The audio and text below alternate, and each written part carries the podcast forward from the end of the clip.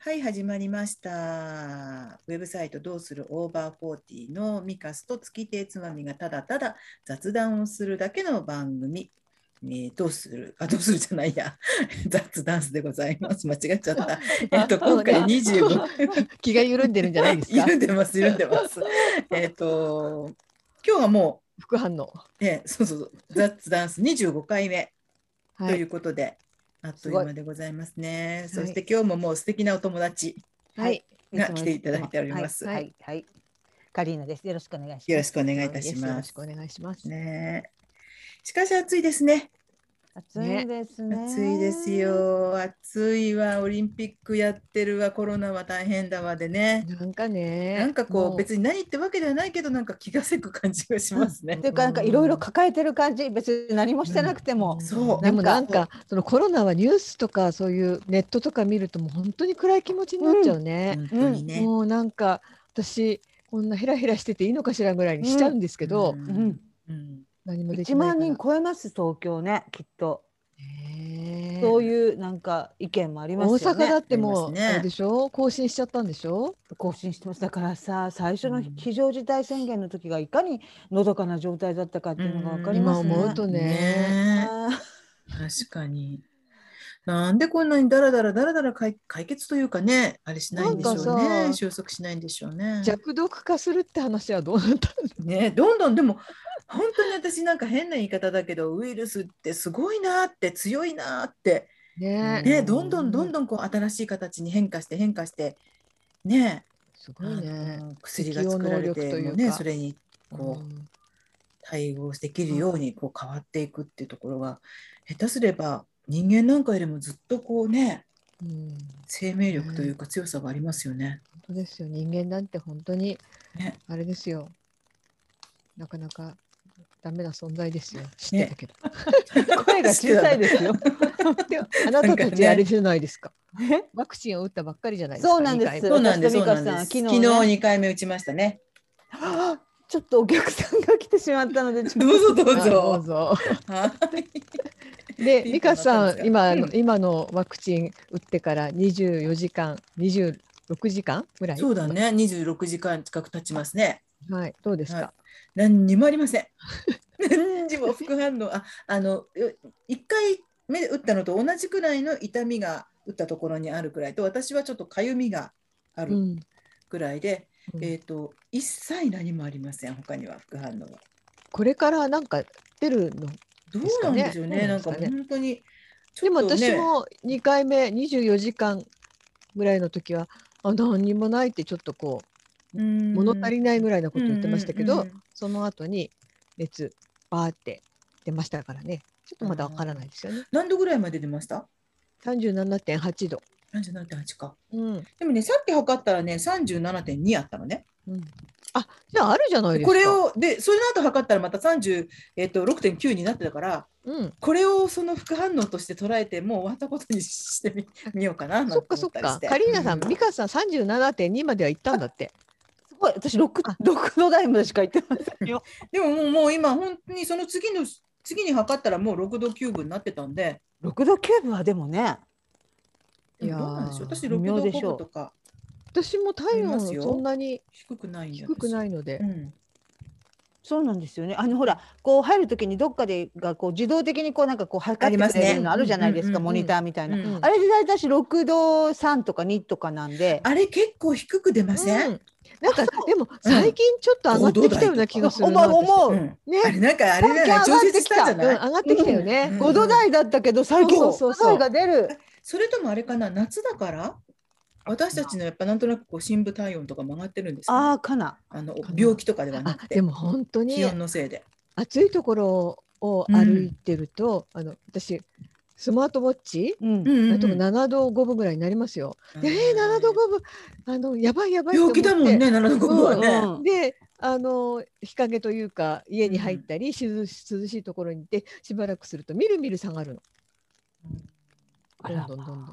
でだもからね本当にそのね環境というか状況によって体温ってこんなにこう頻繁に体温を測ったことなかったじゃないですか。自分の今本当はほらよく私平熱低いんですとかいろいろ言ったりしますけど、いう人いるけど測らないですもんね普通自分の平熱なんてわからまなでい、もうコロナ禍になってからすごい測るようになって熱ってこんなに変動するもんなんだって思うようになりました。そうなんですよね。でもでなんか特に副反応が本当になくてねなんうんかおかげさまで、おばあちゃんってことですかね。いやそんなことないですよこれからこれかあらの今まで私たちは徳を積んできたからあそっかそっか 神様からのね言ってたねご褒美ですよそう思いましょう、ね、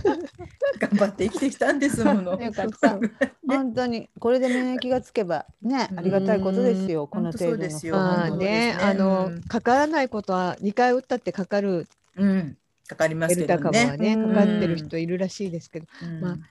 やっぱ多り少重ないと症も化のリスクがずいぶん下がるっていうのはね、いいでですもよなんねかこうもうちょっと上の世代あの先にあのワクチンを打った人っていうんですか、うん高齢者の人たちって、ちょっとなんかワクチン打ったらもう OK と思ってる人もいるみたいで、あーなんかこの前こう墨ワクチン墨っていう多分自作のうん名札、なんか自作のネームプレートみたいのを作って、んうんマスクしないで歩いてるおじいさんいたから。分かってないんだねねうんもう早いうちに打った人たちで2回目のうんあの終わった施設とかでまた感染うん出たりしてるので、だって効果がね永遠じゃないですもんね、うんだからとその東京の結構大きめな病院でも医療関係者のまた感染がクラスターが出てるんですけど、その人たちは当然打ってるのでうんそうか。でも一番最初ぐらいに打ったと思うんですよ。そうですよね。だからもうその3月とかだとしたらうんもう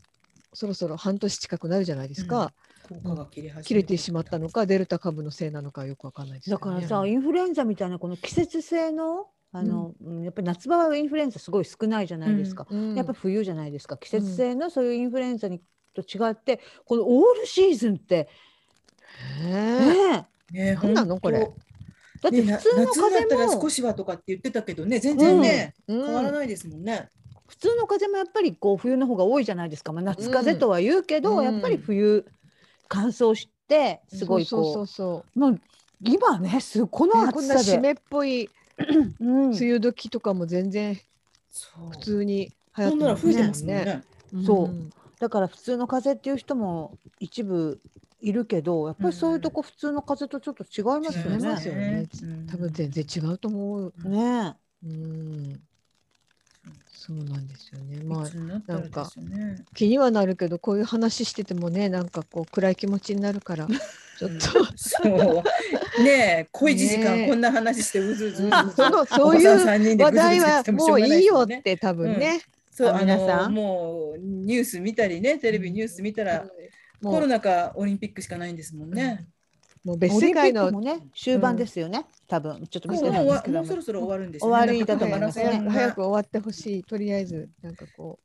すべてがスポーツになっちゃうしね、私ほらテレビっ子だからさ、うん、う本当に久しぶりにもうサザエさんとか見ちゃって、何も見るもんなくて、あーほとんど声変わっちゃってるんだなんて声変わっちゃったね。ねえうんああそうなんだ本当に見てないな悲しい。本当何年かぶりに見た。私も BS プレミアムをよく見てますあよ、ーそうですね、普段 BS とかね、CS とかよく見ちゃいますね、最近は。うん変な変な YouTube 昔のと2か時間ドラマとか見るのねえ面白いなあこんな人がこんな風にとか思ってねね面白い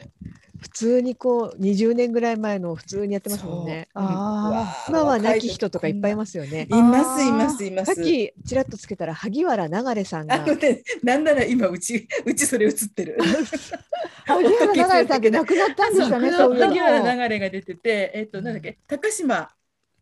玲子あ、違う、病院のじゃない違あう。なんかあ私本当に一瞬で萩原流れを見てうん、あーってちょっとしみじみして私塚公平のお芝居よく見に行ってたから、えー、そうなんだ。萩原さんと石丸なんだっけ健なんつうか健健次郎健あ、そうだ、うん、が世界のああのの車車窓からの人。そうそうそうだそう、よねあうのん塚公平事務所の二大ダンサーだったので必ず上半身裸で、うどっんち、かが左どっちかが右 で状況と断ね。るごとに踊ってたんですよ。うん、そうそう、いいな今出てる萩原流れさえんそれね。 千九百何八十80年前半ですかね。私あの蒲田行進曲を初演で見たっていうのが自慢なんですいやそれは本当に自慢できるおー私もう本当に関西なんかもうそのいわゆるコピーですよねそうんの塚さんの脚本の演劇がもうすっごい人が集まるぐらいのパンチありましこたのから間ね。言ってましたもんね、あのえっ、となんだっけなんだっけあの人の今よくテレビに出てるあそうですねあの、うん生瀬さんですね。あ生瀬さそんうそうあそうそうだからうんそうそうそうそうそう違う名前でやってたってそうそうそうそう本当に京都が揺れたってそうそういやそうなんですだから本当にそんな初演見れるなんてすごいそれは自慢で初演すよ、はね見たかった江本明だったんですよ安が、えー映画とあの再演からあ平田そうなん充ですかさんになったんですけれそどうなんだあの初演は江本明で、うんまず幕が上がって突然江本明が出てきたからみんな誰も知らなかったね、まあ、東京乾電池を知ってる人は知ってたんでしょうけど、うんまあ、あんまり有名じゃない頃だったんで誰これっていう感じでその江本明のやすがものすごいこう平田充のやすとは全然違っててもう卑屈でうーんなんかいやらしい情けない感じのやすだったので、すごくこうインパクトが強かったですねあ。のうん伝次郎伝兵衛でしたっけは風間森夫なんですえっか、とね違っ風間違森うん夫だじゃなかったんじゃないかなあれやすやすがえ元やっぱ風間森夫だったのかなあのお女性は根岸さんですか根岸さんですあーずっと根岸さんです、根岸さんが松坂慶子にスコーンと映画で変わっちゃうのがねそうそれ、うんそれで罪悪感で塚候補辞めちゃったんですよねあそうなんですそうかなんだうん自分で言ってたあれはやっぱりねあの女優でやってきて、うんね根岸敏恵をあのうんプッシュしたんだけどどうしてもダメででうん申し訳なくて辞めちゃったってまあねね地味だ地味ではあるよねだね本当にあの松坂慶子になったのはびっくりしましたねううんん。なんかね、監督と噂ありましたもんね。なんだっけ深深作さん金ありましたねね深作さんね、うんそうです。何の話してましたっけ萩原えっとの話萩原のあ萩原さんがねから だそうそう二時間ドラどマうでしても萩ね、原私萩原の流れで80年代になっちゃいますね、話はね。いやー80年代になりますよ私も、ありますね。 70年代80年代になるんですよねだから小親山田さんとかもう90年代の人なんでしょ、うん90年代のサブカルの人なんでしょ、うんあのわかんないもん聞いてないからそうだね。フリッパーズギターとかって名前ぐらいしか私も、うんおざけんはね、そうちねょっとねうん、わーっうんて。うんうんでももう30歳になってるので、うんそうなんだよねあ。自分がねんそうだからもうどっぷりカルチャーっていうのはもう80年代の後半までで終わってしまってるから、渋谷系なんて言われても。そう渋谷系ってそうわわかんないよねねでもねなんか渋谷なんだろうねって思ったりもしてねうんで、うんそういう層がああいうこう開会式とかを牛耳ったというか、まあ、仕掛けたということを考えると、もうそれはもうみんな年下がやってんだねそうだかねうなんだ当たり前だけどね、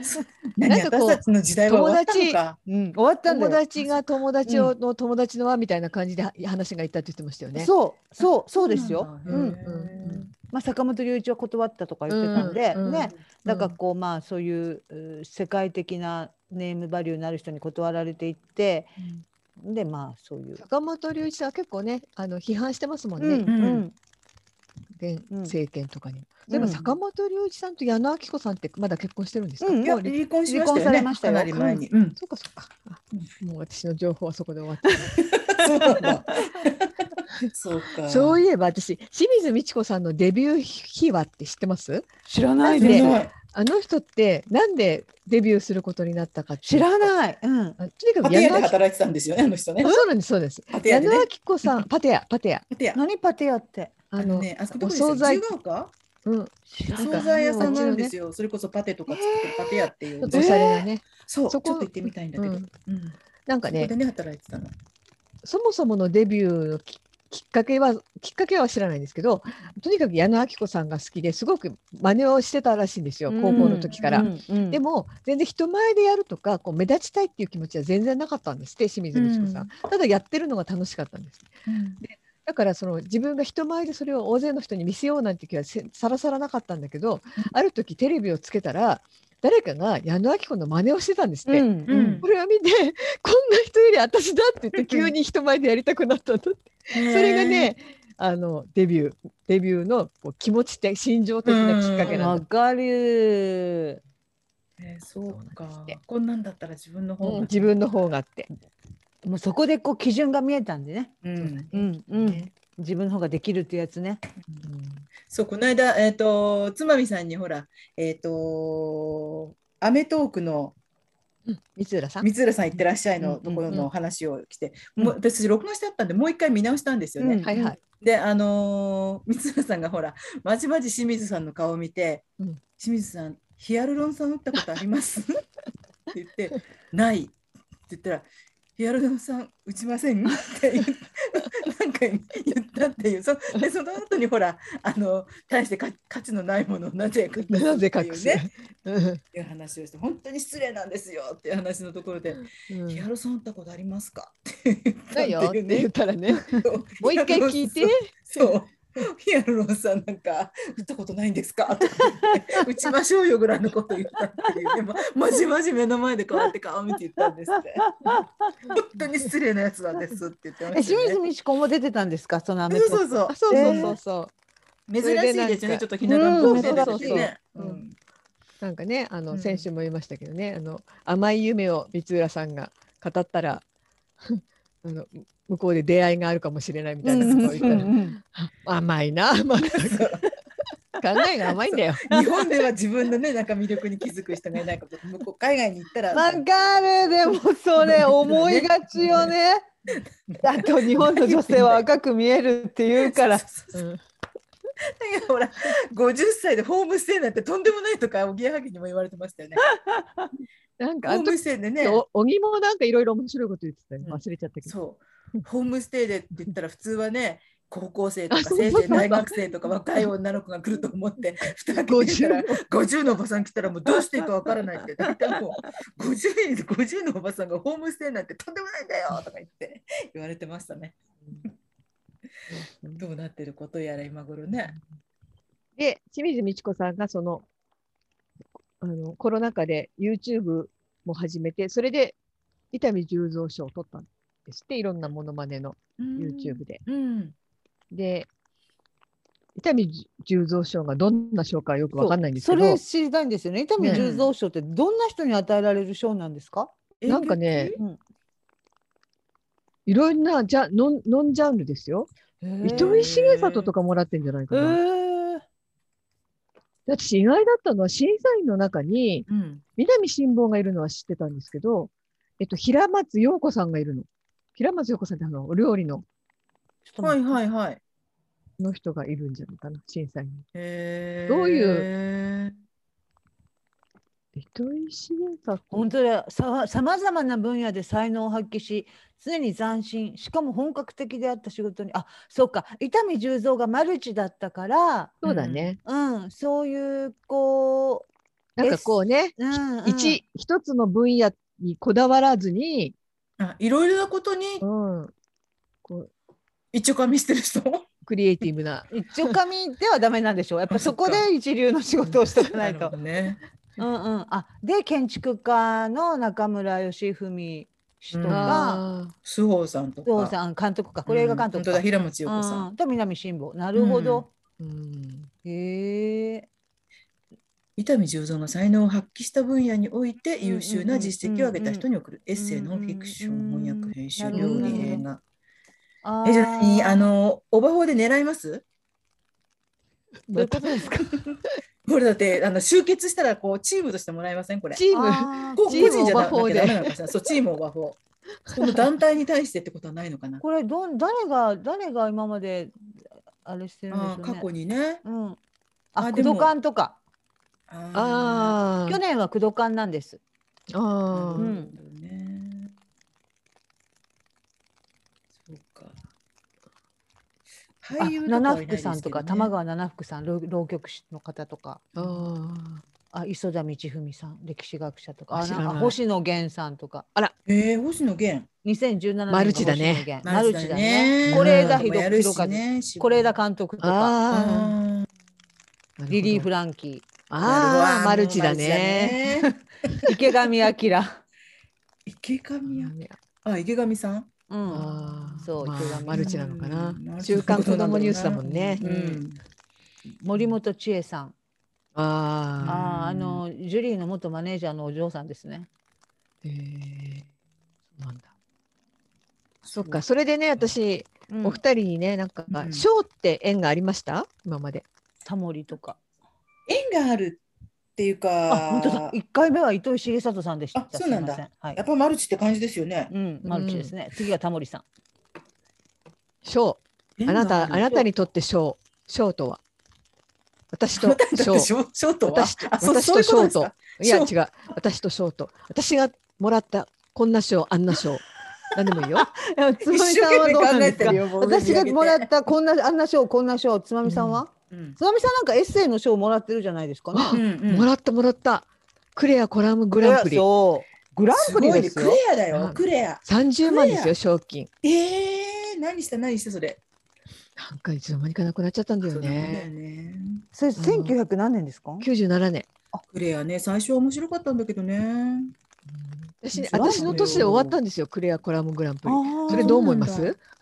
なんす。それはやっぱりもうこれ以上の才能は出ないと思ったんじゃないですか 第第7回だったんですけど、うん私七こ回れこれ以降の人たちがあまりにもかわいそうすぎる。私ねちょうど看護学校で働いてた時だったんですよ、でそんなこと一言も言わなかったんですよねその学生とか先生とかに、 うんでもクレアってやっぱりなんか割とメジャーな雑誌だったのそかれはなメジャーですよ。なんかねバレ私バレち読んでゃましたよ。バレちゃったんですよバ学生に、へーで、ねあのまず大騒ぎになったのは私が37歳だっていうことでレました。 もうそんな年だったのか師匠私お姉さんって呼ばれたり先生って呼ばれたり師匠師匠さんって呼ばれたりおその学年によっていろいろ呼び方が変わってたんですけどその時ちょっとお姉さんってよく呼ばれてた時だったのかなお姉さんって37なのっていろんな人に言われた。つまりそんだけ年だってこと？うん、じゃなあいでもそんなに年を取っていたのか、うん若く見えるのにってことでしょ。そうそうそういうことそうい多うこと。分ねそういうこそう私本当にそうそうそうあの、四十五だと思ってたのにじゃの逆ですうよ。ん、あの童顔童顔だったんですよ当時は。だか僕らもそうだもんね。うん。だからなんかそんあの30歳ぐらいだと思ってたってよく言われて、うんでもまあそれがどなんかちょっとイメージが二十歳ぐらいの女の子にとって30歳ってやっぱ年上じゃないですか、うんうんかなりうんでもね37なのでも本当にねお花とかもらった学生にえーおめでとうございえうー、ん優します。い。すごい。うんそうで男子学生とかも結構いてなんかいろいろうんそうそうそうそれをきっかけにお話しするようになった人とかいたへえでもいい話だ。ー。面い。白かったですよ、表彰式とかに行くとええー。ちゃんとねうん。あの文藝春秋の本社のうんなんか、えーと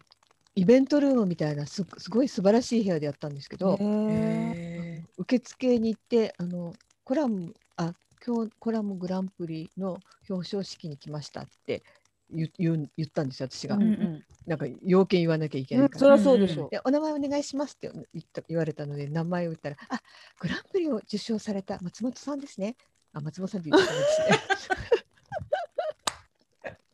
ここあのカットしてください。あの おめでとうございますってすごい言われた。もうそれは言うでし そょりゃそうですよそうなんだね。でもちゃんとそのふーんなんて言わない。グランプリとあと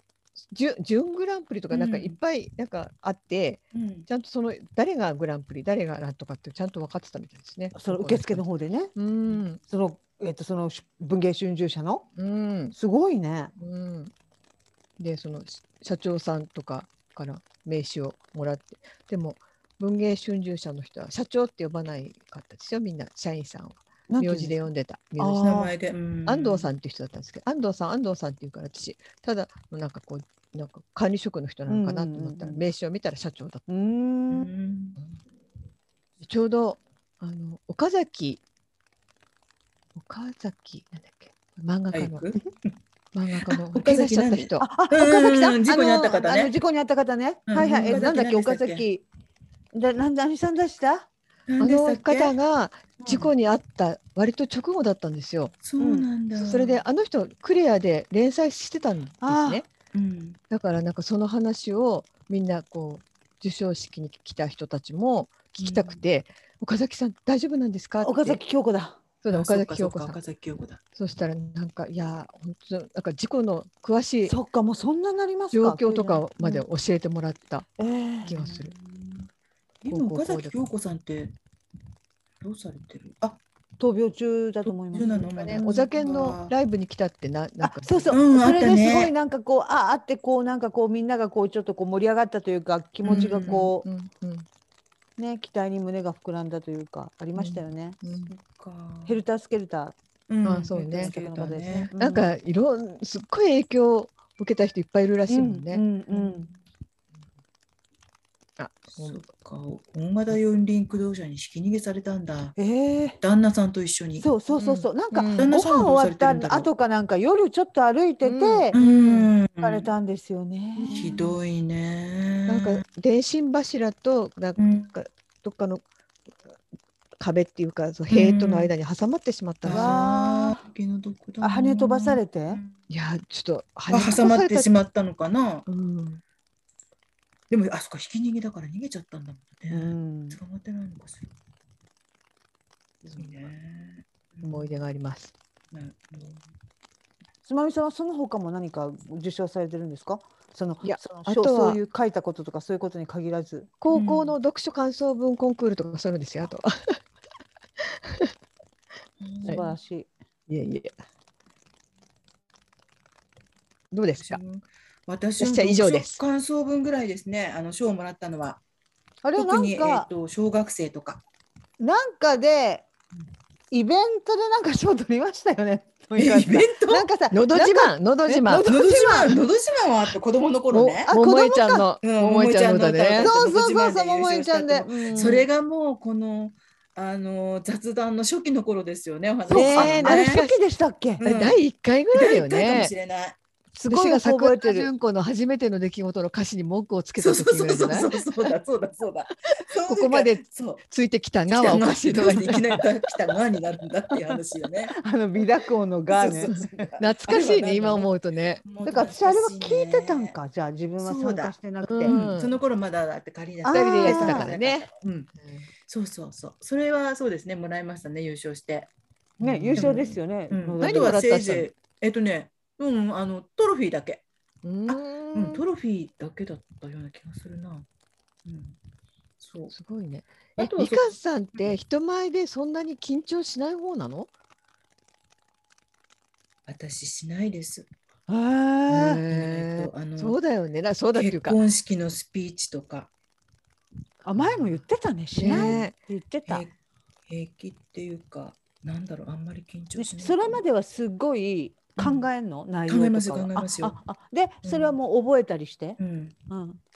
だけど出てしまうとあと出るもうキリキリになるとそんなに私緊張しないんですよ。うんめっちゃ向いてるよね。あれなのかもしそれなれい。ってそのほら英語でこう生徒に教える立場になって、こう人前で話すようになったからとかじゃなくて本当に元々昔からのうん、あのね緊張するっていう神経があんまりないような気がする私。羨ましいなあ。私なんか緊張で何度ダメにしてきたかいろんなこと。えー、何をダメにしたの 例えば何をダメにしたのなんか本当ダメですよ私緊張してこう見えて例えば、調子で上がっちゃうからう、うんなんかうまくできないこととかいっぱいありますよ。うん、昔で言えばなんか楽器のテスト、音楽の時間ありまうすんね、ううんんなんかえ私もっとうまく弾けたのにほなんでこんなダメなんだろうとかっていうのがあーまあ、原体験うんそうか、あと読み聞かせだってうん子どもたちだけの時は全然緊張しないんですけどうんなんか保護者とかもたまに学校公開とかでうん一緒に聞かれたりするとうんなん、か本当にあのしどろもどろ になったことがそれなんなんでですかねなんでだから本当はええかっこしいなんじゃないんですかね。ああーそうだあのねそうなのかな、うん、あれですよ、なんだっけ、あの介護デトックスとかだって緊張してますよ、私すごく、みんなとはみんなの前で話すのは。まあうん最初のうちだけかもしれないですけど、うんうんうんーでも緊張しててもあんまりこうなんやろ緊張あのガタガ タ震えガタガタ介護テトックスで震えることはないだろうけれど、そうなんていうのガタガタ震えるのは和田アキ子さんとかも分かりやすくこう震えてたりするじゃないですか。未こだうに緊張するとか紅言い白ますのよ子ねの時とかね、うんなんかああいうのはないですよね。うんでももしかしたら緊張し震えるかもしれないですね紅白の鳥を務めたら、勤めた ら。うんうんあとマイクとかこうなんていうの手とかを こうねなきゃいけアなッかっプでた映らされたら、なるほどうんきんあの震えてるのかもしれないですね。そ本当にてか美香さん向いてるんですよ、やっぱ大舞台っていうか。ううんんえーじゃあ紅白とか出ても平気なのかな。うん歌うまいしね。うんだってああいうこう進行役とかだって私あんな風にできないもん絶対その能力もでないですけどなんかこう上がっちゃって多で分も進行役といったらもうコメットさんの右に出るものはいないですよ ね。コメントさんはなんていうの本か普段の喋りのままでうん本当だ。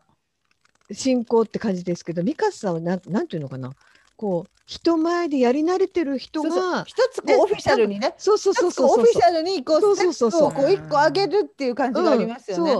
うんそう違うんだよねちょっとコメットさんとまたね、その、うん堂々とした感じがねそう違う違う種類なの違う種類んど。っちがこうどうとかじゃなくて種類が違ううんそうかほんと私なんかね多分ダメだと思うあれやってみたいなあの実演販売女トラさんかいそうそうそうそうそう例えば商品は、商品はうんこう例えばほらガマの油とかよよく切れる包丁とかよく切れるこちらのトマトうね、んあとなんかピーラーでもうほらサクサクサクサクほら奥さん見て見て見て見てってあのキあャーベツでがも千切りにするようなやつとかうまそうだねうまそうだ、うん人をそらさないっていうんですかなんかそらお話ししながらお料理とかできそうですよね、ああそうかでもそそれでもちょっと大変そうですねまあきねちんと上手に結果を出して見せないとああ買おうって思わないですもんねやっぱりこう綺麗に千切りにできるピーラーでバーってやったところを見せてそれでも周りの人の目を見ながらいやで喋きりるながよらやるわけでできるしょよ今の手振りがもうできそうだもん、ねそうだよね、うん、やってんじゃないぐらい ね実実ははなんかね私それは絶対ダメだな、うん一度あれやってみたいなと思う美香さん説明うまいんだよね、うんなんかこそうかなう、うん、そうなの説明かやっぱりこう滑舌がすごくいいから、うん爽やかあとはあれですよねあのもうパターンとして用意されているコールセンターとかあーあーうまそうだあな私そういうのすんごい緊張する、うんあのすっごい緊張するクレームとかは嫌なんだけど、うんあのパソコンがとかって言ってよくでも私そういうあの専門的な技術あの知識がないからそれはちょっと難しいとは思うんですけどあのきちんとこう理路整然と説明してくださるじゃないですか。じゃあお客様まず、ああるね、うん今パソコン立ち上げてらっしゃいますか、あはららら、い、立ち上げてください、お待ちしてますねあ立ち上がりましたかって言ってねうまそううまそううまそうそれではまずですねあやエっスケープぱボりタンを押してみてくだ適性があんさだいよっねていうそういうことをやってみたい。それなんかねえ3件ぐらいだったら同時進行でできそう。みかんそうやでっすてみたいなちょっ絶と対こう思ねわないもんな。お待たせさせていただきながらね、そうそうそうちょっとお待ちくださいって言いながらこっち来てね。うんそういう能なん力か私高そうだな。口本か当らに出任せみたいなことうまいんですよ。え営業とかやればよかったのに。でもな、やっぱり断られるのは私嫌い、もうとっても苦手なんで、営業は無理なんですよ。そこがちょっと心が弱いね そ。う断ちょっ意外と打たれ弱いの。のね。って言われたりするだけで折れるから、打たれ弱簡いのね単にポキンって私折れるかそら。うそうそうそう。だからこうそうルそうそうーティンでやってうんそれに結果がそのなんていううのんうそんなに出る。ないってい う。そうそうそうもしくはあの本当にあのテレビショッピングとかのオペレーターがお持ちしてますので30分以内にとかいうやつあるじゃないですかああいうやつとかねうんそういえばさペナルティのさワッキーじゃない方うんなんだヒデヒデあヒデヒデ。うん。あの人って通販の番組をやっててすごい売り上げなんだってね。知らなあい。の人そう通販の番組何でしたっけ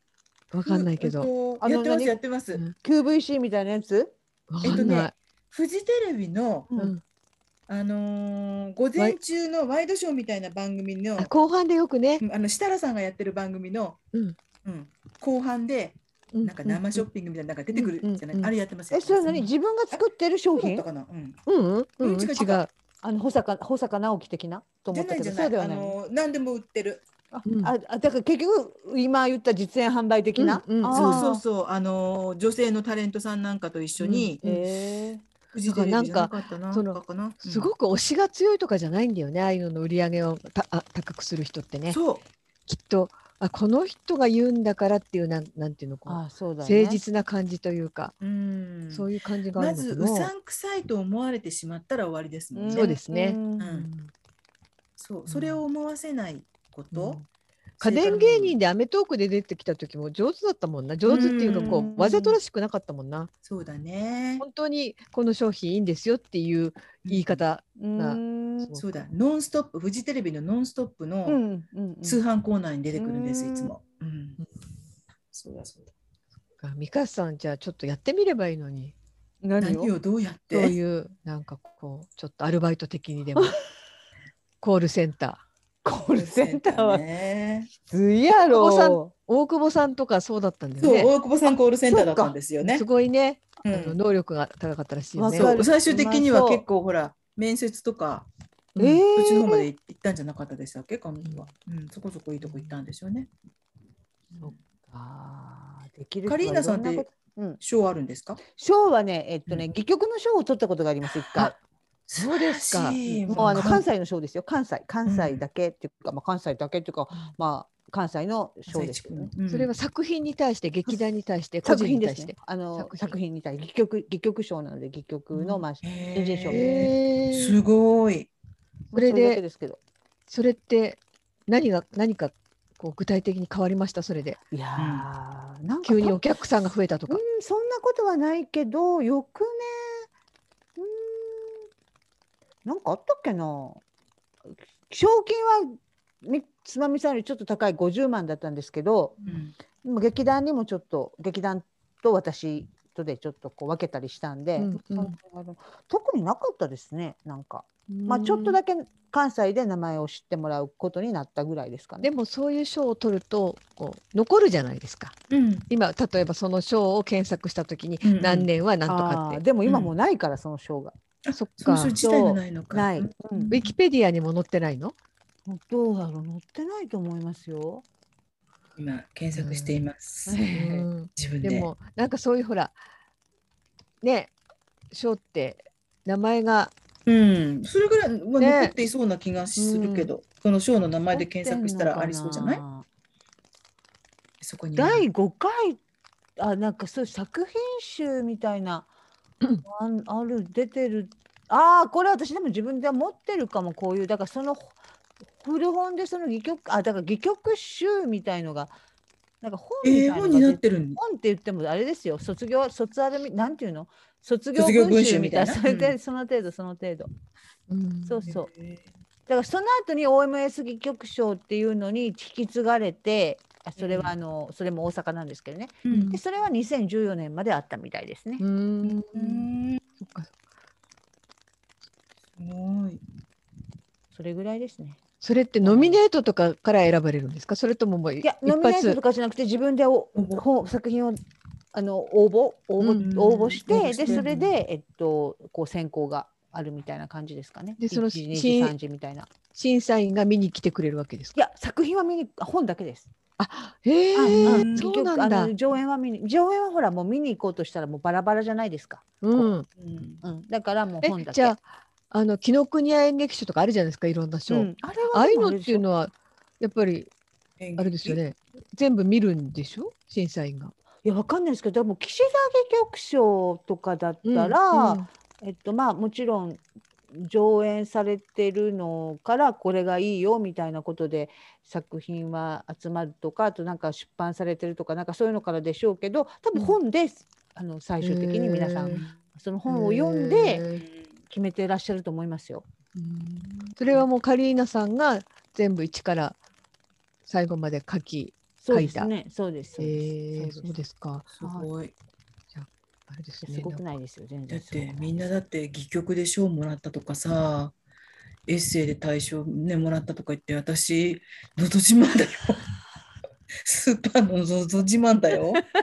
挙句の果てにコールセンターでだってのど自慢は取れないよ絶対働そこ ううかなとか言って だよ。うん、そうだよね。うん別にそこからどうなってる小といにう寄わけでせもな。ないし。賞に着せなし。本当だ。小に寄せなし。うんだよなねえでもいろんなねこう聞いてったら面白い面白いって言ったらあれだけど興味深い賞をもらった人もいろいろいるんでしょうねこれを聞いてくださってる人の中で。そうねですよ。私そう小知る人ぞ知ある。のいいんですよ何でもあのね小学校の時の昔って健康有料児ってありませんでしあたったありましたよね今もうないんですあれか何だったのあれ今あれなだいかんじゃないのかしら健康戦後有料児のって結何だっ局たのあれ栄養欠食児童みたいのがいたからうん、でしょうね。あれ何何を基準になんかね選考身基準長はと体重がまあ標準より上でうんあ体重は分かんないか虫歯がなくて、うんあ、そうなんだ。そういうでなんかなんかそこそこお勉強ができてる子がなんか私自分の小学校にいたんですよそれもらった人あ同じクラス出にました出ましたウィッキで健康有料児とは身長と体重が平均以上でそうそうそうそう学習成績と運動能力ともに優れそうそうそうあ性格明そう朗なんやな少年として朝日新聞文部省都道府県教育委員会が合同で表彰したんですって上記条件を満たす小学校6年生の男女そ1名を各学校が推薦して陸上競技場で徒競走などの運動能力をテストし医師の健康診断と教師の面接を経て選定したんですってえそんななんこかと嫌なしてたんだ賞やななんかちょっとなんか本ね当だよあ、そうやな、なんかそ。りゃなくなるよ、ね、え、で、全国で一人とか。えどうなったんでしょうねそれねなんかすごくねけ県だか全国だかすごい行った人いたんですよ同じ学校に、うんだから私それですごい印象的だった健康有うん料全うんでも、もうないでしょ今は。今なはいでしょないでしょうね。私の時はあったな。あったあったあった、うん、ありました、ね、私も小学生の時にあったかな。そうか、私なんか、た身長、体重と運動能力とか、そういうなんか健康面だけやと思ってたら。こう、学習。そうそうそう、うんうん。そこそこ、そうなんですね。うん、で、あ最後、走、走るのも早くないとダメなんだ。うん、運動もできなやらしいねいやらしいなね。んかね。うねん、それを選んで何なんだろうっていうえ、うん、話もありますけどね。えー選ばれたら何かもらえたんですかね。うん。なんかね、うん、等身大以上のその人のうなんかえ写真が飾られてたよ、学校に覚えてる、ーそうなの？うんあその人だから健康有料児になったからうん選ばれたから、結構ねあの上の方まで全行ったん国だ全国大会とか行ったんじゃないかなだってへーすごく話題になったもん小学校で男の人女の人それは女の人へえ女の子、女の子かうん、今ね検索してたらね昔のこれなんあ昭和40年度全日本健康有料学校児童表彰式を終えてなんていうちょっと健康教育という冊子のねう16んページもある冊子のあれがインターネットで引っかかってきました面白いですね福島の学校出てるかもしれないよじゃあ私が行ってたいやーそ頃うなんだ、うん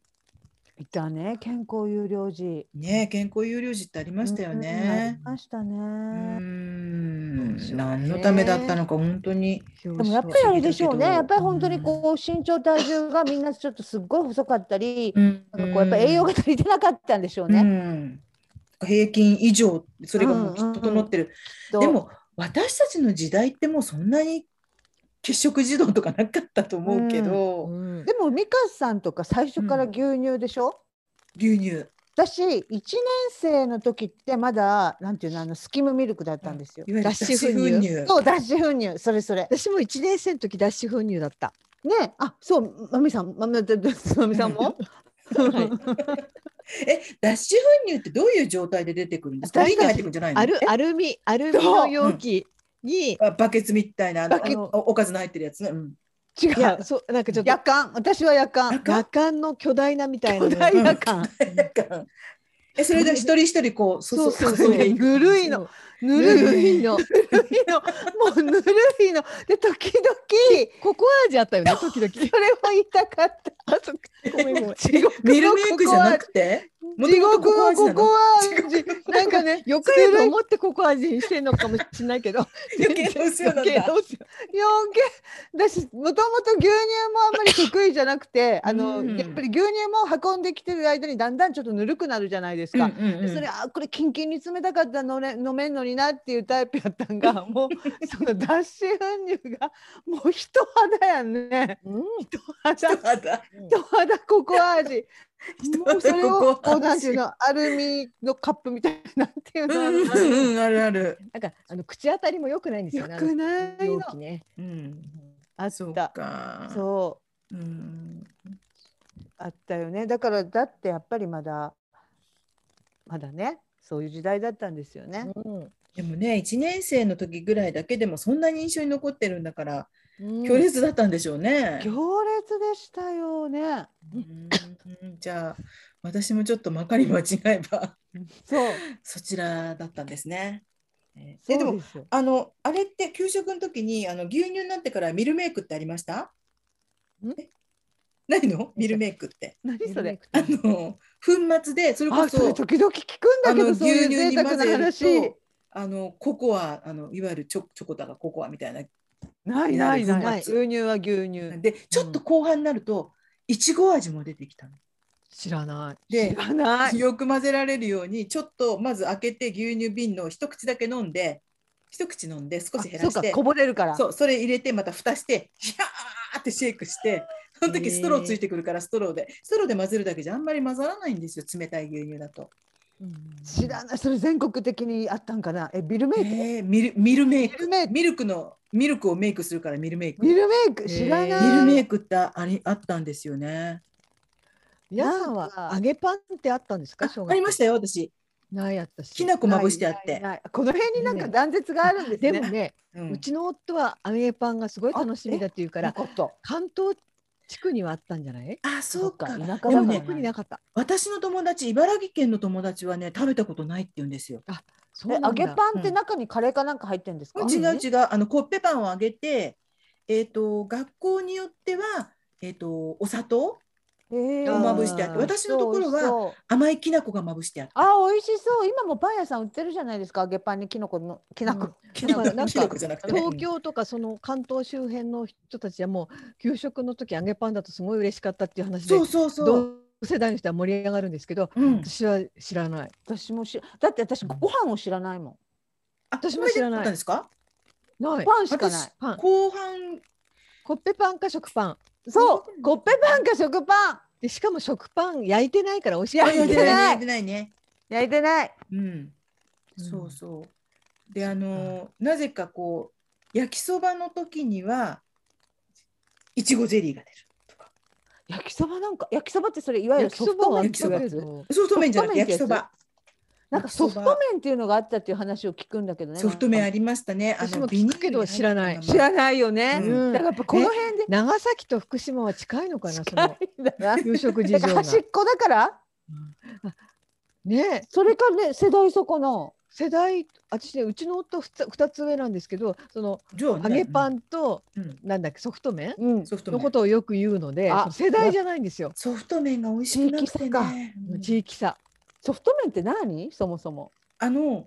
パス多分私が思うソフト麺はパスタのスパゲッティなんですけど、うんうんこれが、えっと、ビニールに入ってるそう、こそれを聞うんうんうく、んそれを聞うん聞く。く聞うんくの間たまたまそういうものをどっかで見かけてうちの妹と買い物行った時見かけて、うんまずかったよねってこのソフト麺って給食で出たじゃないって、でそううちの妹も臭かったんですよ。ちょえっとね石油のような匂いがし嫌てだでえそれはた私子供心にもこれビニール袋に入れたまんま温めるからいけないんじゃないのって思っててうん、ああビニール袋に入れたまんま蒸すんだか茹でるんだか知らんけどで出てき保て温してるからパカッてそう分けうんてうんそう、うん袋の匂い袋の匂いなんじゃないのって私は思ってたんですけど私は臭くて嫌いでソフト麺っていうあーでそこにうんあのミートソースみたいなのをちょっともらあってあでもでももなとんかもとねこじれ麺てがたあんま好きじゃないやっからねあそうそうそうそう そうもともと麺類そんなに好きじゃないけどねぱりあでも汁ないのにあ汁ないやんそうだからそう臭かったんだよえね、ー臭臭かったら嫌だよよねそれはうねん、ちょっとなんか給食でさ石油みたいなすっごい辛かったのってありますこれは嫌だったみたいな私肉嫌いだから全部辛かったよ肉あもーそうだよねかで残すと怒られたり肉そうだねうん分けられる肉だと隣の席の石川君にあげてたもういただきますの前にこうやってでもさちょっとしたさなんかそのおかずの中にも豚肉とか入ってるやん、うんそれはどうすんの、避残けしてるあー残してたあそっかうんまあしょうがないよね食べらんない嫌いなんだもんね。なんかもう先生も最初のうちはなんかいろいろ言ってたけどもう私がなんか食べなかったからもう最後の方は諦めててあでもー私ね1年生の時はその脱脂粉乳の小学校から2年生3年生で別の小学校になったんですけど、うんうんうん2年生3年生は給食がなかったんですよ、うーんえはい、福島市なんですけどうんだからそこで私はすごい幸せだったのえまたなんかお弁当そうそうそうなかったんですえー。でそっか好きなもの持ってくるもんうねん。 4年生になってまた転校して、うん。そこはね給食で、うんそこの456が一番辛かったえー中学校ぐらいになるとそんな残。っかすなとかなんかなんていうのあの頭ごなしじゃなくなるじまゃあまないあですか。確かにね大人4年生半分大5人で年すから生、ね6年生の3年間は一番私の給食暗黒時代、ううんんそうか。私ね、給食で私も何でも食べる子供だったんで、なまあ何でも食べたんですけどうん、唯一ね、あの、そのソフト麺が臭いっていうのと、あと、多分これみんな知らないだろうな。晩餐数って出たんですよ。あ何聞いたことはあるちょっと待ってある晩餐晩餐春いや雨サラダみたいな感じのものなの。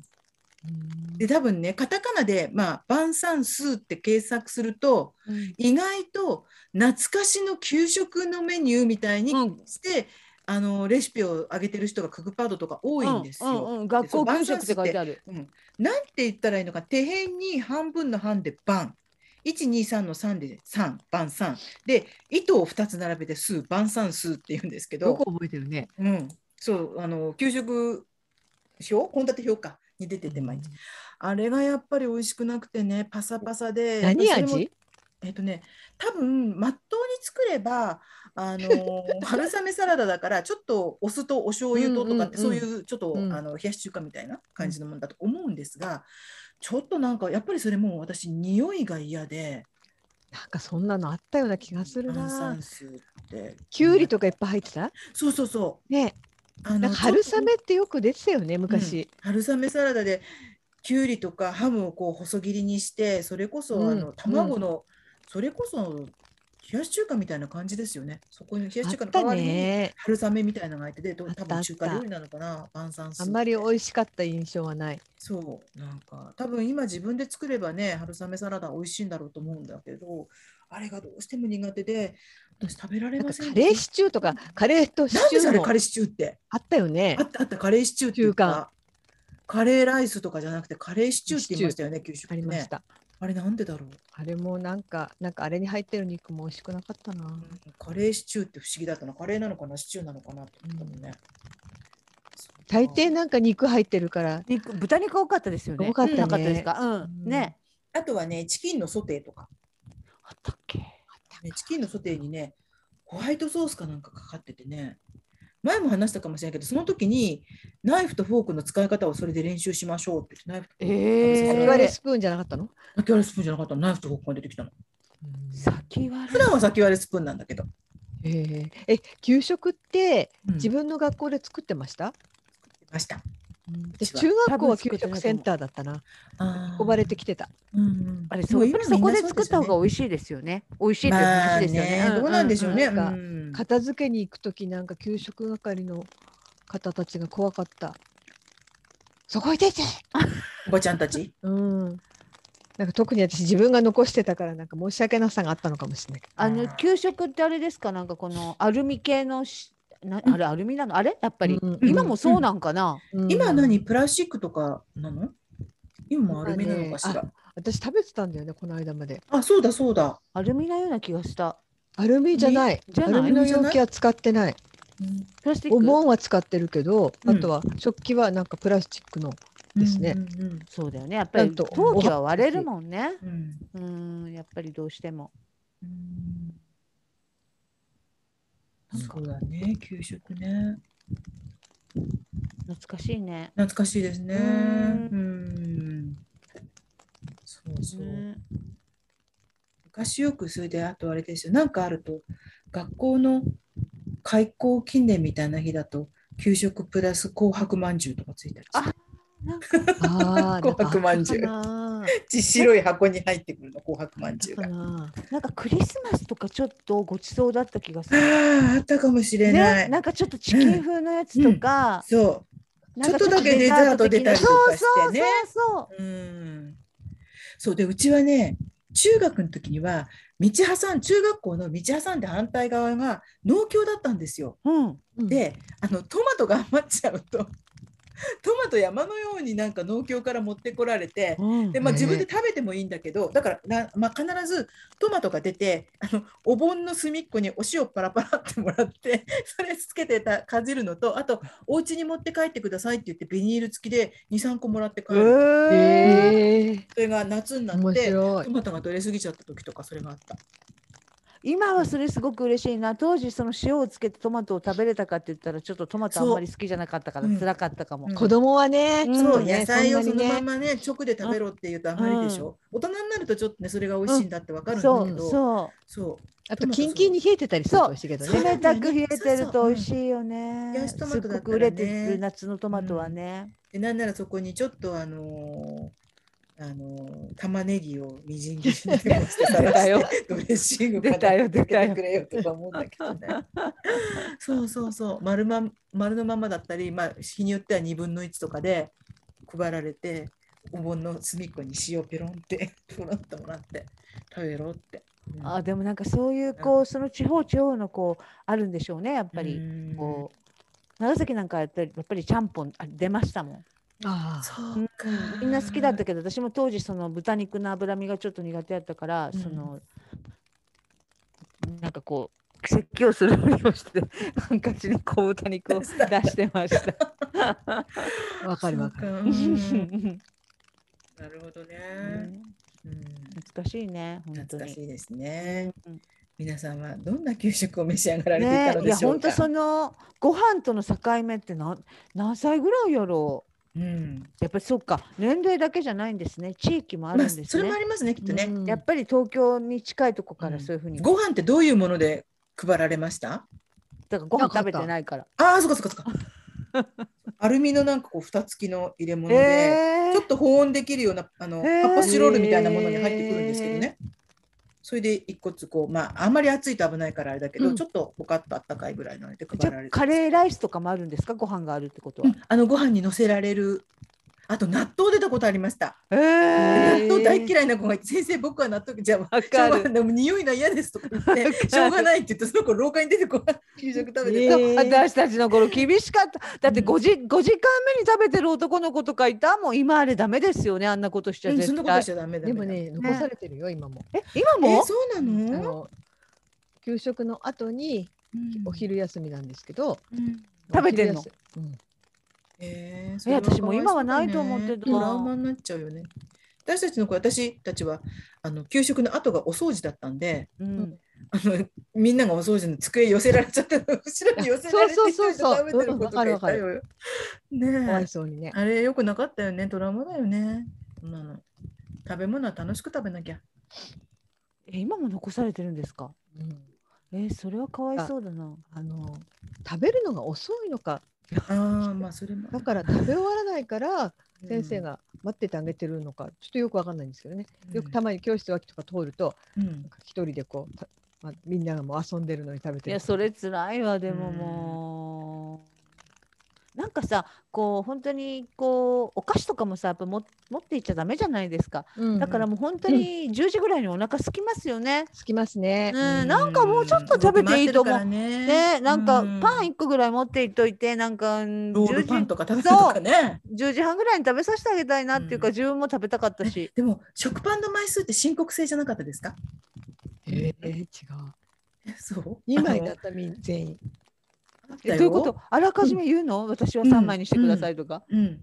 随分違いまあす、ね。のもちろんなしはないんだけどとかあのあんまりね5枚だ10枚だとかそんなことは言えないですけ どえっとね1枚と半分とかあったような気がするへー。えでー僕は3枚、まあ、3枚が上限だったかな、で1枚とないない、それはない。なかった。やっぱりだんだん、中学校だったのかな男の子なんかいっぱい食べ中るじゃないです学か校お弁当、お弁当じゃなくて、 うん、中学も給食ですよ、うち。私も給食でした、ね。給食ですか。うんもうは私い中高はおお弁当 です。中学校お弁当になる県とか多いですよね。神奈川うん横浜市も高校なんかも私3時間目の休み時間に必ず校外部にパンを買いに行ってましたお昼まで持たないから、へーうんそうなんだ。うんだってお腹すくんだもん4時間目ってもう授業身が身に入らないからわかうる。ん大阪はね本当にあのーお弁当多いんですよ。うちの娘とかはもう中小学校だけが給食で中高お弁当だったんで、へーうん、なんかあうんのあれがないのあんまり。こう給食作るところが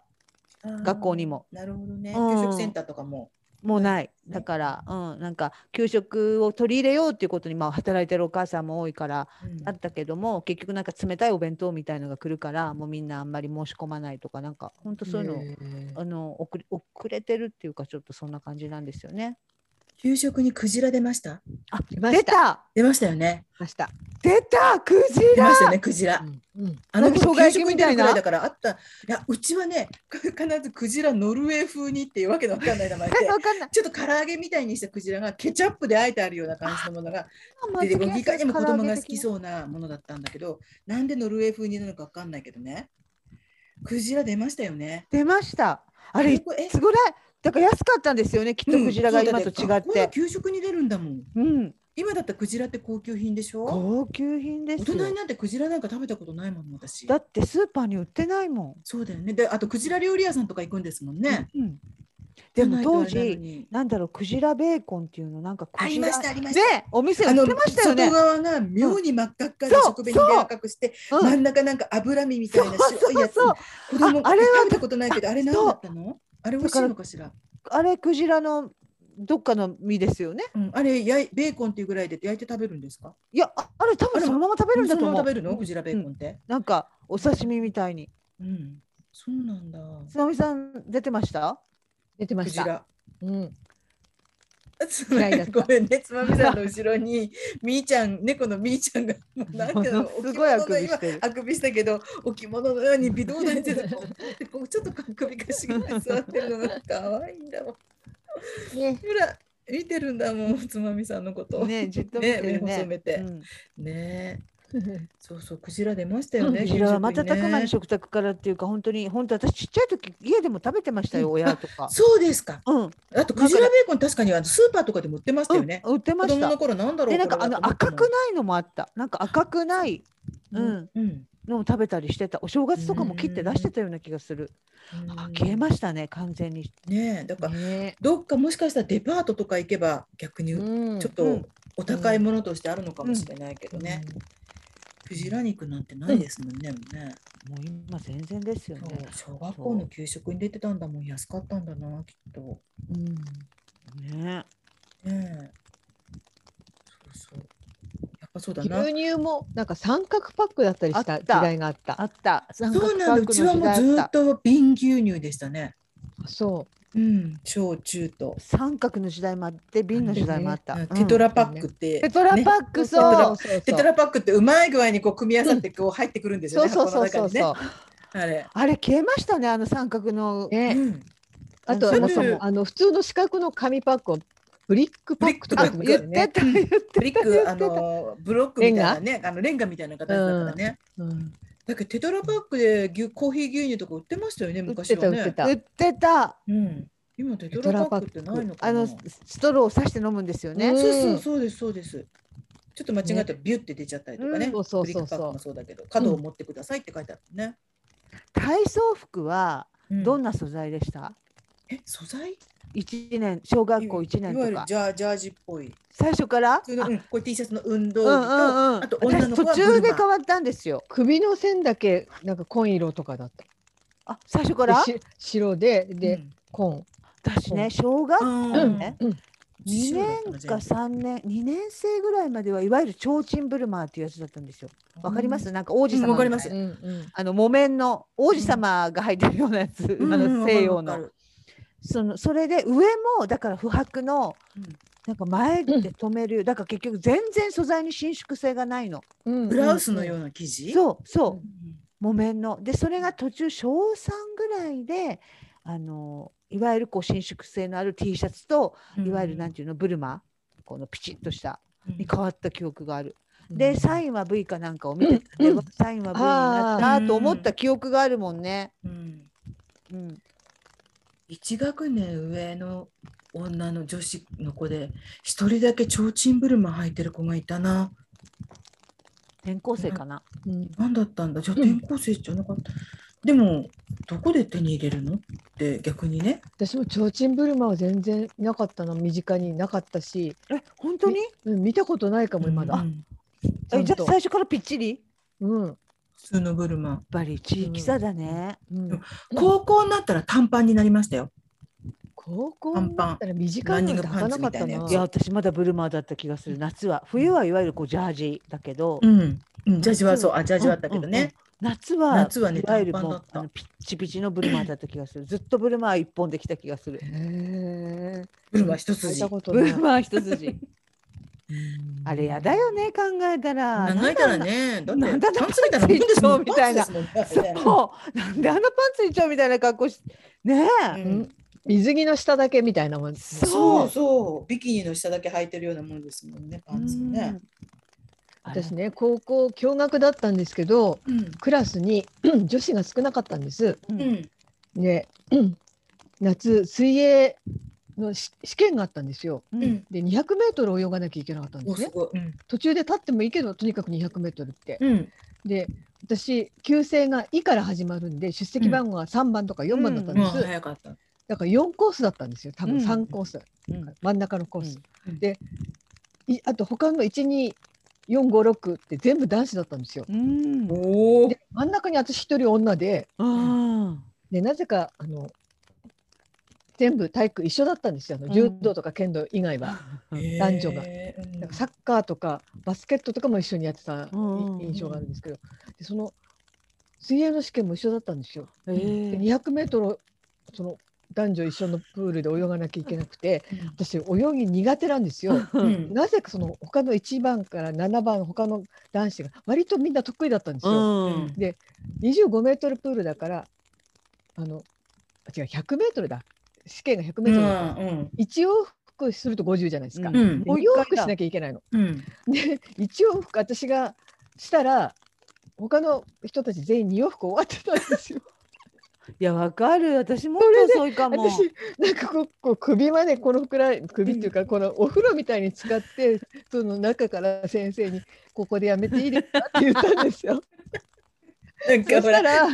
そしたら先生がね「ダメだ」って言うんですよ。うんあのもう一往復してこいと。えん一人でってうん一人でこう真ん中のコースでってしかもなんか立たなきゃいけもう全然行き過ぎとかもう疲れちゃって できない「えー、ねえやだ」って言ったらなんか行ってきたらうん絶対体育5をやるからってお言わおれてあやらなきゃ。別に5欲しいわけじゃないんだ けどなんとなく「あわかりました」って言ってい行ってなんかすごい何回も立って 「うん、で終なわんでったそられにこう5をくれるんだろ。本当だなんか周りが拍手する「ややめてやめて」みたいうなんかさ、おオリンピックでたまにあるじゃない、アフリカのどこぞの国からさな。。そうみんななんんかかマラソンとかで圧倒的最さ周下位回の遅れのね周回遅そうれのの名場面とかで出てくんの。それでねもうなんか本当に恥ずかしい恥ずかしい盛りじゃないですか高校生なんてう。ん上がるですごい私かわいそうだったんですよ自分が本当にかわいそうだったんですけど、ん一番かわいそうなのは5じゃなかったの。嘘つひどいよ。私ね体育の先生に文句言いに行ったんですよ。うんうん文句をもらって。 5くれるって言ったのにってうんもうすっかり忘れててその 先生うんなそんなこと言った覚えはないぐらい大人は騙すの。大人は本当に大人は信じちゃいけない本当よに。恥ずかしかったのあれうん。もうずっと忘れないと思う一生忘れない体育はさ本当にうまい子はもう楽しいと思うけど、うんそうでもないから私みたいに全う然んできないあたりは地地獄の思い出多いよね。もう恥ずかしいあれさよくないと思うだって大人になったらそんなめちゃめちゃうまくなくてもこうう、ん体動かしたりとか、うんその楽しさもなんかもうもう、ね、根こそぎ劣等感をさそうねただねただねお勉強がすごく苦手でうんだけど体育というのがとっても好きだったり得意な子にいはたいやったぱりそこが輝ける場だからね。あいたいたでもねそうそう考えたら本当に勉強が不得意な人ってうんあのもう何時間も苦痛を耐えてるもんね。浜口浜 口か良い子の浜口あれを考えるとそうだからあれもうちょっとなんとかなんないんですかね勉強もねうんそうだ、よまあ、大事だけどねその勉強どもっ、ちも大したことない人間にとってはさね、うんどうしていいかわかんないよね。うん体育だったら輝けるとかさ、そうなおの勉強のことで何だったらそれがあればねまだね輝けるっていうんだったら何かねあればいいけど、何にもないもん。微妙な位置でね。ですごい何人気があるとか、うん休み時間の主役とか、そうね、それでも容姿端麗とかね。ね容姿端端麗でとかそね。なんとかこのマドンナみたいなね。うねこんな存在とかならそうね私。高校の時まだなんかありましたよ。コンテストコンテストじゃない投票。高校でうんうちもあったよ。えないないえ誰があそのコンテスト公じゃのなかったけど。コンテストっていうかミスなんとかみたいな。えそれ何男子がやる的なうんうん。投票するの全校生徒。どうするの女性も男性も選ぶ。美人あをったそうあった。でやっぱりちゃんと美人が選ばれんのうん。選ばれそたう。だよね。選ばれた選ばれた。うちのす学校ごいはこのやさぐれ舞台の日勝手にやってるよみたいな。ないそれはないうちの学校はね文化祭のね高校の時の文化祭の高野祭って一番最後の、んうんところで必ず毎年、ミスコンあのミスコンじゃなくて誰あれ誰が選んでたんだろう今にして思えば女神様が出てくるんです。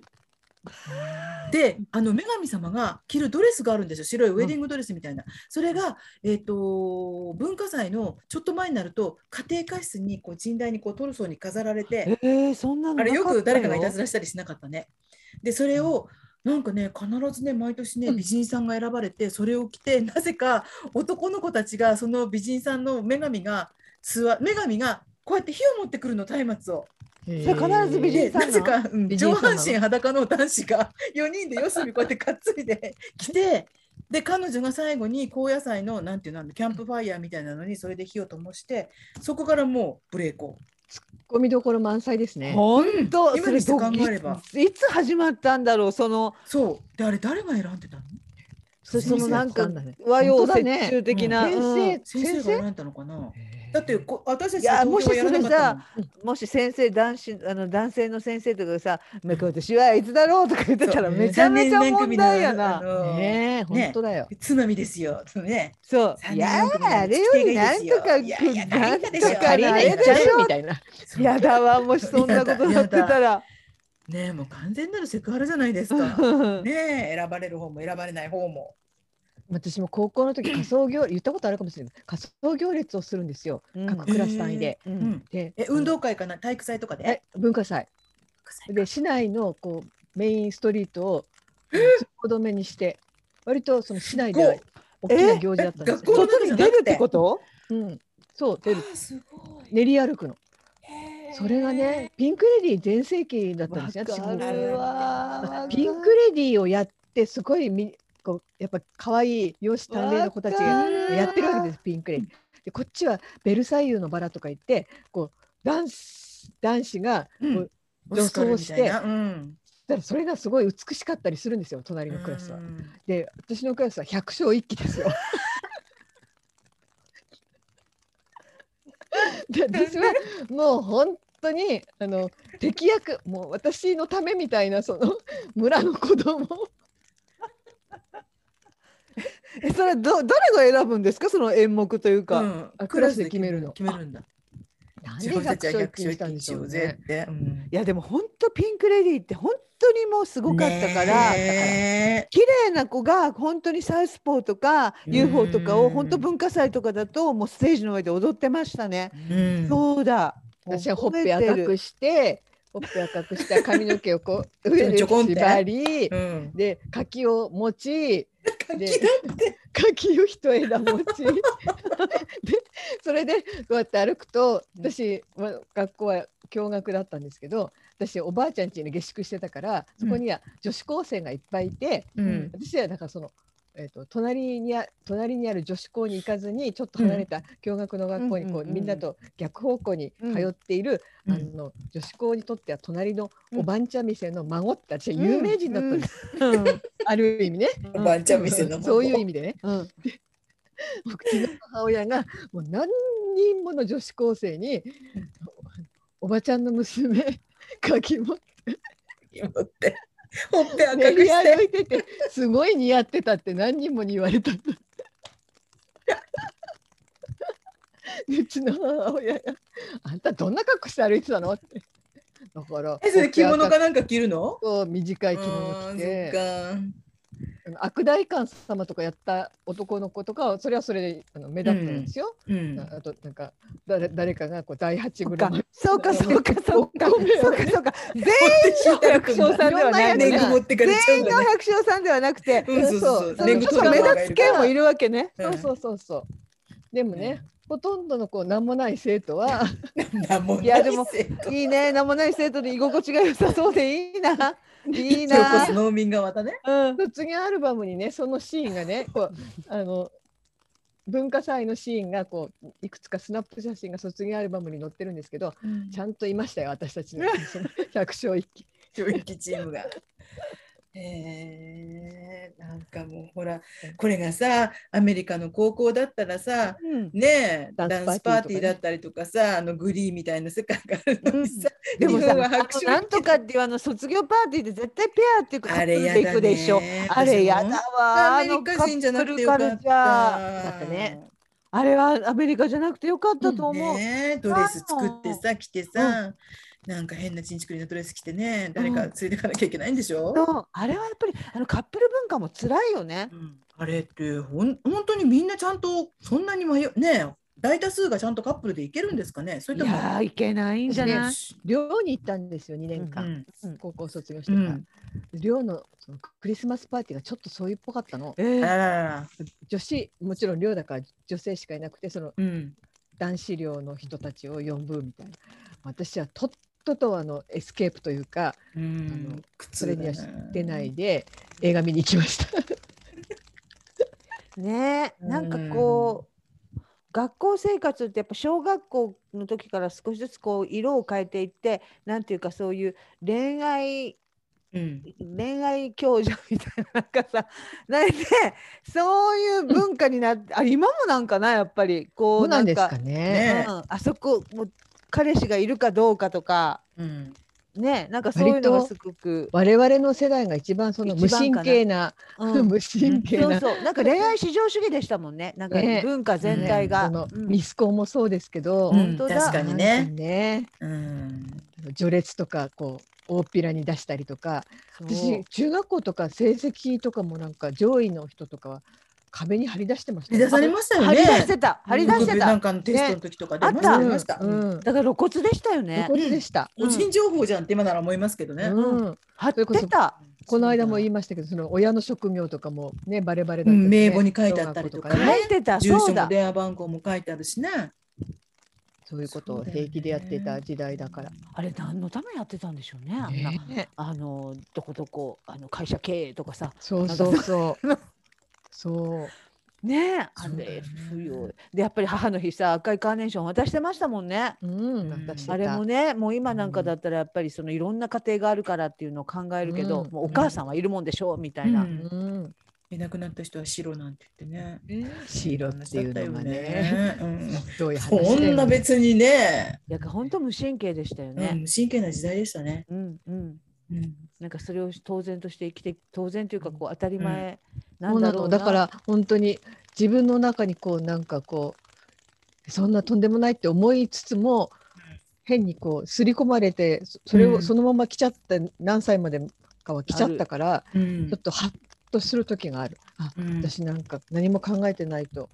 普普通に受け入れちゃったりするわことかがるわかうんうんうる。んなんかね、うちの母親とかでも、そのなんか、そのなんか話すときに、例えば料理人とか料理する人でも。こう、こんなに女の人は家でいっぱい料理してるけど、一流は男だからねとかよく言ってたの。あーあれもう完全に私みたいな女の子にとっては呪いの言葉よね。うんなんか結局おと一流は男みたいな、あれもだからおうん母さんうちの母親とかも信じてたと思うしう、んなんかそういうこう刷り込みみたいのはやっぱり時代的にすごくあったと思うんそこに別に意地悪さとかはないんですよないね。ない。差別してやれとかっていうう気持ちはなそうそうそうくて、自然スーってそれが自然に出ちゃうんですよね。うんそういう時代だったんですよね。そこの間まゆぽさんがゲストに来てくれた時にうんハッとしたけど、彼氏彼氏いるのは彼言っちゃダメだっていうのもそうそっかーってう。ね。今ね今うね、ん、だっそてう彼氏じゃないかもしれないですもんね。うん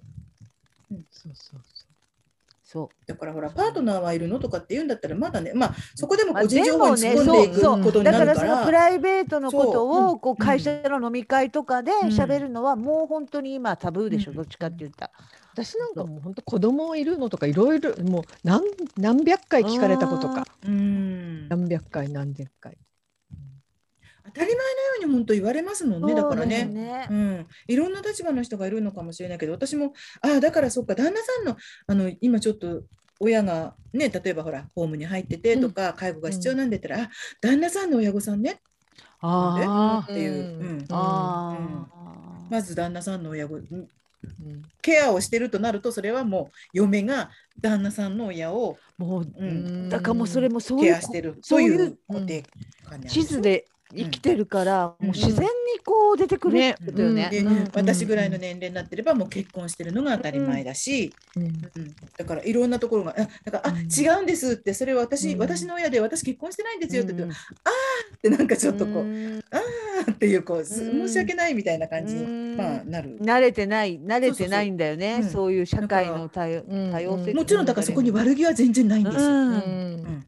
ん私とかもでもなんかどっかにまだそういうのがこうありそうやなと自分でも思うから当たり前だと思い込んじゃってる。そう思い込んでて悪気なく言うかからねうん悪気なく言う。らね。例えばある一定の職業の人とかの話を聞いてて性別聞いてないのに勝手に頭の中で男性を思い浮かべてるとか勝手に女性を思い浮かべてるとか、うんそういうことっていうのはもうありますからね。ありますね。だからね、今はもういろんな形があるんだって思わないとですよね。うんうんだって昔ちょっと昔だったらもうお医者さんは男の人、うん女の人は看護師うさん、ん、昔だったら看護婦さんって言ってましたからね。うんうんだってあれですかあのあのほら学級委員ってあるじゃないですかそれ今もあると思うけど、うん私の時代は委員長は男子副委員長が女子だったんですよ本当にあ、そうなんですか。んそうなんだ。あそうだったかも。も。そう、ねだからそういえば女子は服にしかなれない時代でもうもうこれえーか、そうだったかもうん、うんすごくい。ない、そうだよね。今考えたらすごいことだよね。もう名前も必普ず通に男そ子うかだっらたね。あのそう出席番号はもう出席はな男子からですよね。ね男子がバーって言ってその後女子。今、うんまバラバラにこうバラバラ、順々になってまバすよラバラの弥生順、う、うんんだからやっぱ本当そういうのやっぱやっぱりそういう基本のとこからやっぱり刷り込まれて、そうだね。うんだってでも今私たちの中頃学、校とかうん、中学校とかだともう混ざ混ざってるんですけど例えばほらあのん健康診断とか分けなきゃいけない時があるから、あそれはありますね。男子、うんそういう両方の名簿があってかえってね確かに面倒くさいの。ややこしいか。うでなあの図書のカードとかで出席番号何番って聞くとうんそれでこうちょっとカード探したりするんで聞うんく。うんうんでどっちの番号とか聞かれる私最初意味分かんなあー二つあるくっててこ。とトータルそとうそ男うそ女う別そう。とあかの混ざっってる番号とその分けてある。まあそれはそれで面倒くさいのすごく。そうなんだよね、うん私たちの頃って家庭科って女の子だけでしたよね。そうそうそう。で男の子男は子は技術とかってやってましたよね。なんかあ椅子作ったりとかなんかそうだった工作したりとか。ね。うん当今然のはようにやっ両方やるんですもんうね。んうん。女の子も男の子も家庭科もやるし、私なんか自分のそれを先入観があったからなんか技術って男しかやらないぐらいに思ってて、うんあそっかそっか今違うんだだからお父さんんは日曜大工お母さんはお裁縫みたいな世界よね。うんそうそっそかう役割を決めちゃってたんだよね。それはやっぱり根深いからもちろんね今の方が当然なんだけども、うんその我々のようにそういうふうにして育ってきてしまった人ちょっと意識しないとねうっかりしちゃう。そうそうなそうのそうなのうっそかれりこしちゃそう本の当に悪気がないっていう中で悪気がなく言っちゃうのううんんうんうんだから本それで傷つけちゃったりもあるだしあ逆に今の若い子からするとえななんでってそういう、うんあのうんねうんなんでそんな風にってちょっと疑問に思ったりもするかもしれないですよね当。そう本当思うだからねえやっぱり本当に大きく時代は変わ、まあ、ままだまだ女性日本はあれだけどでもやっぱりす少しずつ変わってるんですよね、うんうん、意識を変えていかないといけませんね。そうだからねもっともっとこう平らにフラットな目でとか感覚でいろんな物事を見ないと、ね、でもちょうど私たちはそういうところとかそういうそれでガチガチの親世代に育てられてきそうてそういうところからちょうど今になって過渡期みたいなところを抜けてきてるから、うんまあ難しいっちゃ難しいですけそどねうだから女の人はさ本当に考え方がバラバラで今うん例えば、そのすごくこうあの意思決定層に女性を入れないとっていうような意見はそれ当然そうだと思うんだけど、政治家とかね、うんいらんいろんなところにもそれは絶対そうするべきなんだけどなんかそういう意見を言うとなんかこうずっとこう自分が主婦で生きてきた時代がなんとなく否定されるようで。うんなんとなくこあうーイエスって言いにくいだってそんな生き方してきてないもんとかさなんか思うだろうけど、やっぱり私たちの時代世代っていうのは